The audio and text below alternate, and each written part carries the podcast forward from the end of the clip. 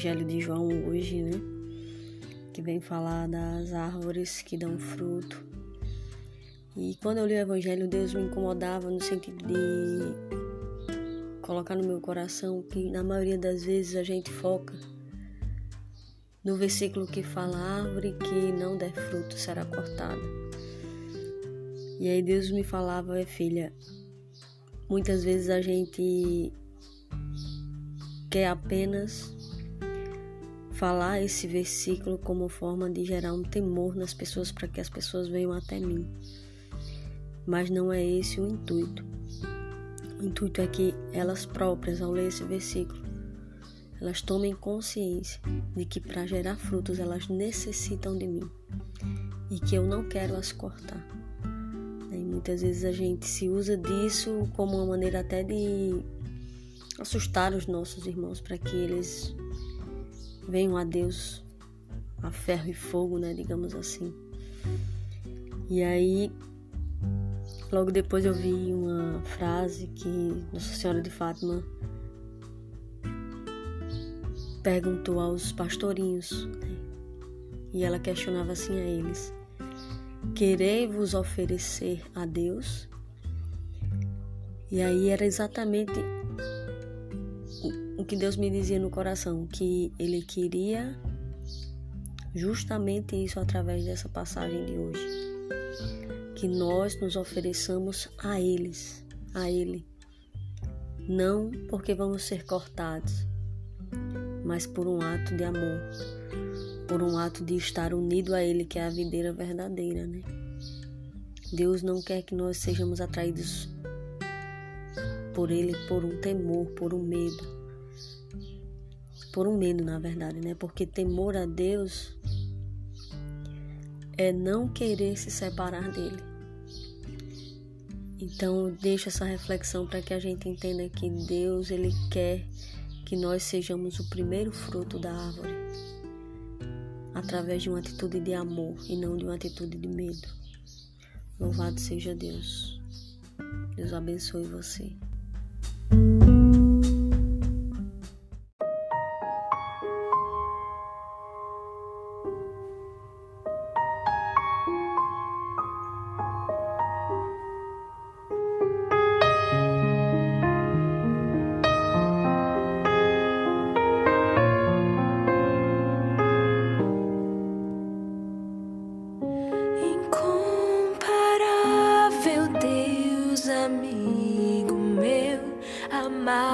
do meu.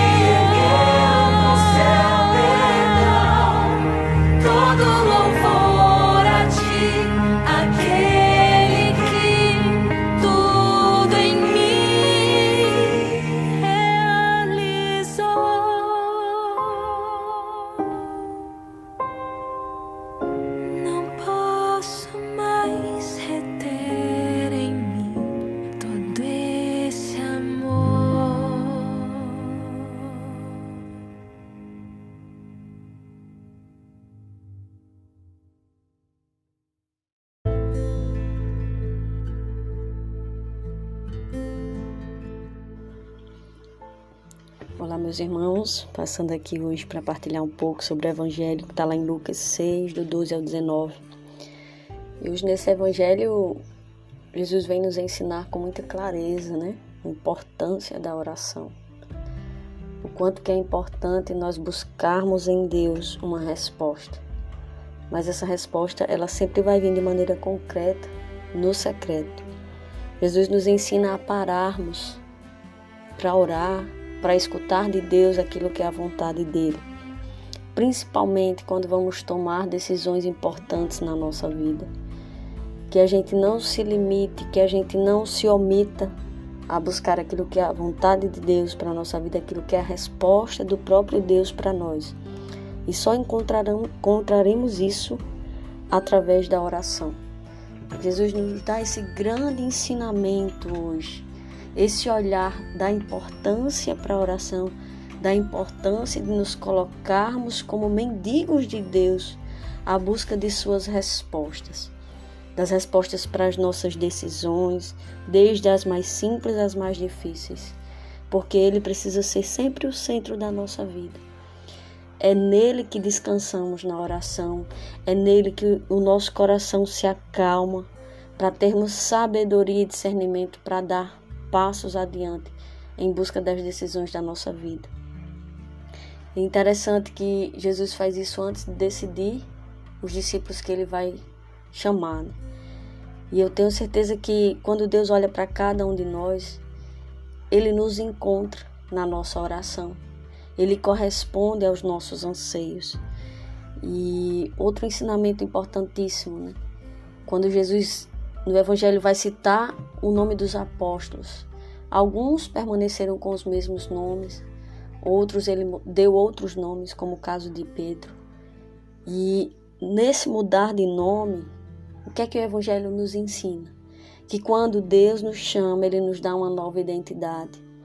Quando Ele nos chama, há em nós uma mudança. Há em nós uma mudança de postura, uma mudança de resposta, uma mudança de decisões. Sempre quando há um chamado, há uma resposta diferente. Há uma mudança de vida, não existe um chamado concreto se a gente não encontra em Deus a nossa identidade, se a gente não corresponde a essa nova identidade que Ele nos convida. E para finalizar, né, o Evangelho termina dizendo que as pessoas se aproximavam de Jesus porque saía dele uma força e porque quando tocavam nele elas eram curadas. Nós precisamos, meus irmãos, entender de uma vez por todas tudo o que necessitamos, toda força, todo apoio, toda palavra, toda cura, ela só pode vir de Deus. Ela não vem de outro lugar senão do próprio Deus.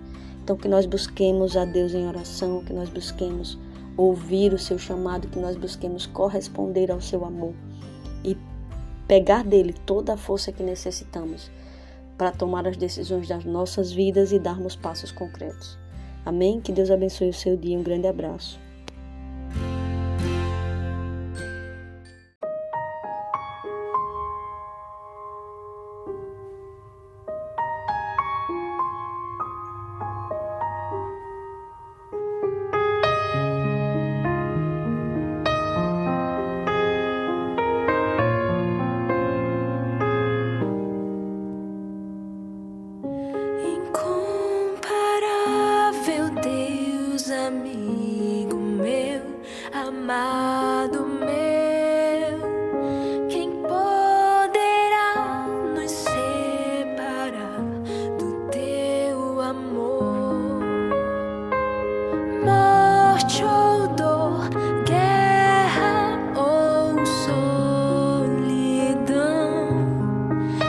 nada own.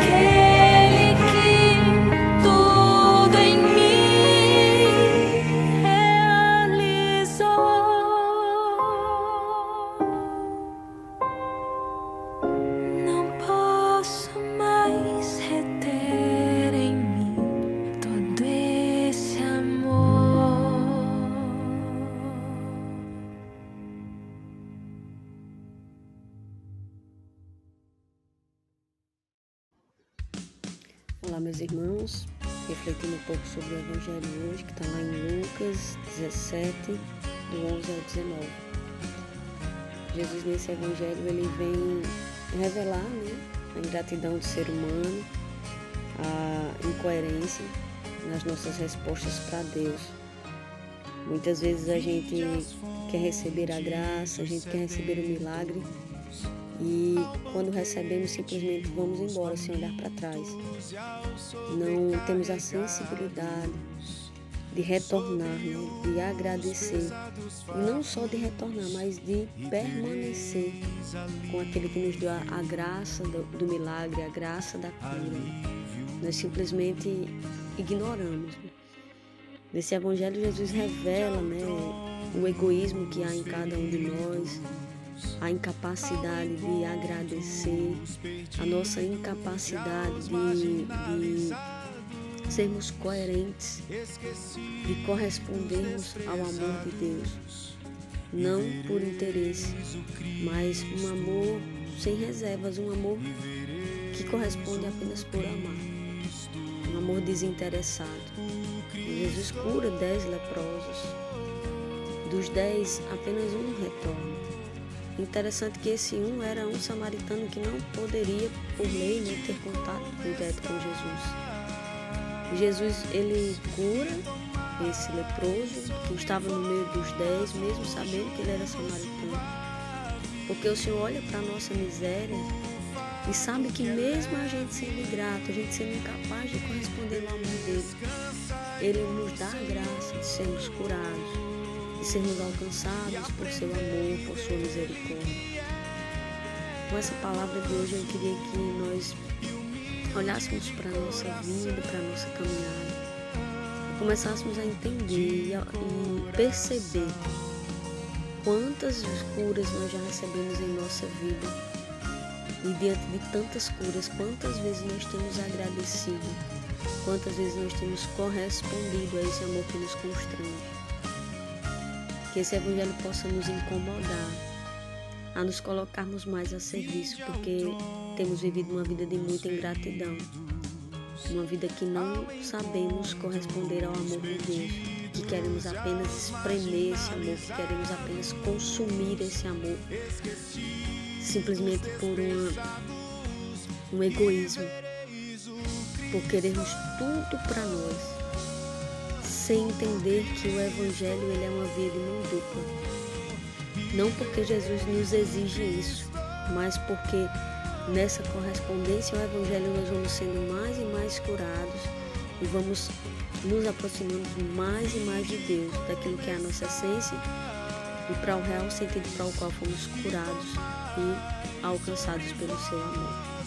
Que essa palavra possa lhe constranger hoje, que gere no seu coração um desejo de gratidão e de correspondência. Correspondência principalmente em atitudes. Deus abençoe.